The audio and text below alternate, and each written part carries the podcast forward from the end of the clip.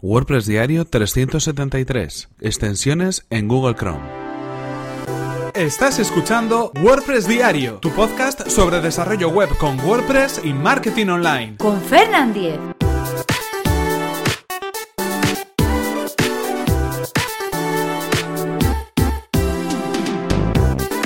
Hola, ¿qué tal? Hoy es miércoles 27 de diciembre de 2017 y comenzamos con un nuevo episodio de WordPress Diario, donde íbamos a hablar acerca de las extensiones para Google Chrome. Pero antes, recordaros que este episodio está patrocinado por Raidboxes. Boxes es una compañía de hosting profesional especializada en WordPress. Y atención, porque durante este mes de diciembre estamos de promoción, una promoción exclusiva para oyentes de WordPress Diario. Simplemente accede a raidboxes.es barra Fernan, solicita tu migración gratuita por parte del equipo de Raidboxes y si su equipo equipo de profesionales no consigue mejorar la velocidad de carga de tu sitio web, recibirás a cambio 30 euros. Así de sencillo, totalmente transparente y sin compromiso. Tan solo tienes que indicar que vas de mi parte, que vas de parte de este podcast y acceder a esta promoción exclusiva. Y ahora sí continuamos con el tema que nos ocupa hoy, las extensiones de Google Chrome. Como cada miércoles hablamos de diferentes herramientas, diferentes aplicaciones o en este caso también muchas veces solemos rescatar algunas extensiones para los navegadores que nos permiten trabajar de una manera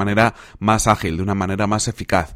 Y en ese sentido, la verdad es que muchas de esas extensiones, esas herramientas, vienen de la Store de, Google Chrome, del navegador de Google, las extensiones para Google Chrome. Son herramientas que permiten añadir funcionalidades a nuestro navegador y nos permiten trabajar de una manera más eficaz en diferentes elementos. Hablamos de productividad, hablamos de desarrollo web, hablamos de diseño, hablamos de comunicaciones, un montón de apartados donde al final conseguimos hacer cosas de una manera más ágil o, conseguimos hacer cosas que de otra manera no podríamos hacer.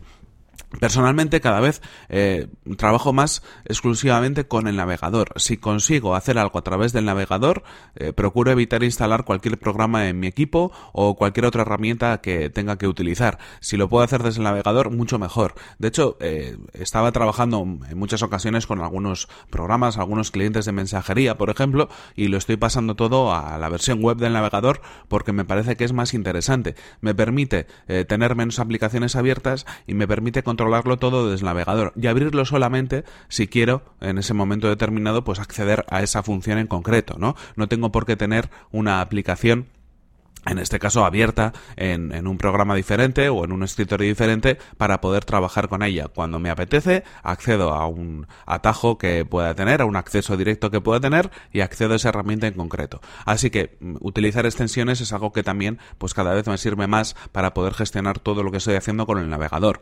Hace algunos años eh, Mozilla Firefox, el navegador eh, Mozilla Firefox, eh, digamos que irrumpía en el mercado con una funcionalidad nueva que era la de añadir extensiones extensiones y además extensiones que cualquiera podría eh, crear, que se podían instalar, de manera gratuita y que completaban lo que el navegador podía hacer. Esto fue para mí fue una revolución y en su momento fue un hecho, la verdad, bastante interesante porque ya no solamente lo podríamos utilizar para poder visitar y consultar páginas web, sino que también para poder hacer algunas acciones, algunas tareas con nuestro navegador.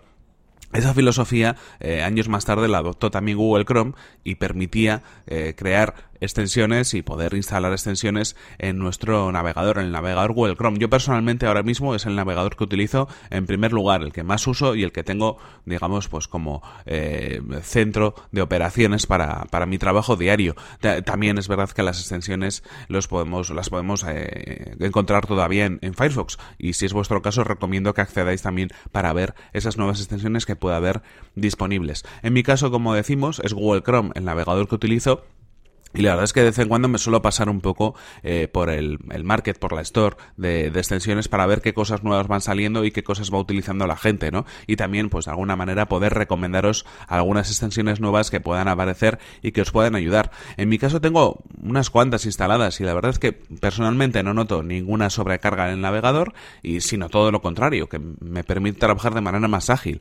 Eh, extensiones para hacer capturas de pantalla, extensiones para guardar eh, artículos en favor favoritos, extensiones para poder trabajar en temas de diseño web, midiendo diferentes elementos de la web, eh, mostrando versiones responsive de, una página en concreto, examinando el CSS, pudiendo modificar algunos elementos del HTML que se haya cargado, es decir, un montón de herramientas que me permiten trabajar de una manera más cómoda y me permiten hacer cosas que de otra manera, bueno, pues no digo que no podría hacer, pero las tendría que hacer utilizando otras aplicaciones, abriendo otras aplicaciones o simplemente pues buscando otras formas diferentes de poder hacerlo y sería mucho más complicado. Así que en este caso una recomendación, bueno, pues que eh, no tengáis miedo a instalar extensiones de, en vuestro navegador porque muchas de ellas, si están recomendadas, os van a servir para poder mejorar de alguna manera el trabajo diario que tenéis. Sirva esto un poco como recopilación de esas extensiones que hemos ido eh, comentando durante este año en este podcast y os voy a dejar algunas de ellas también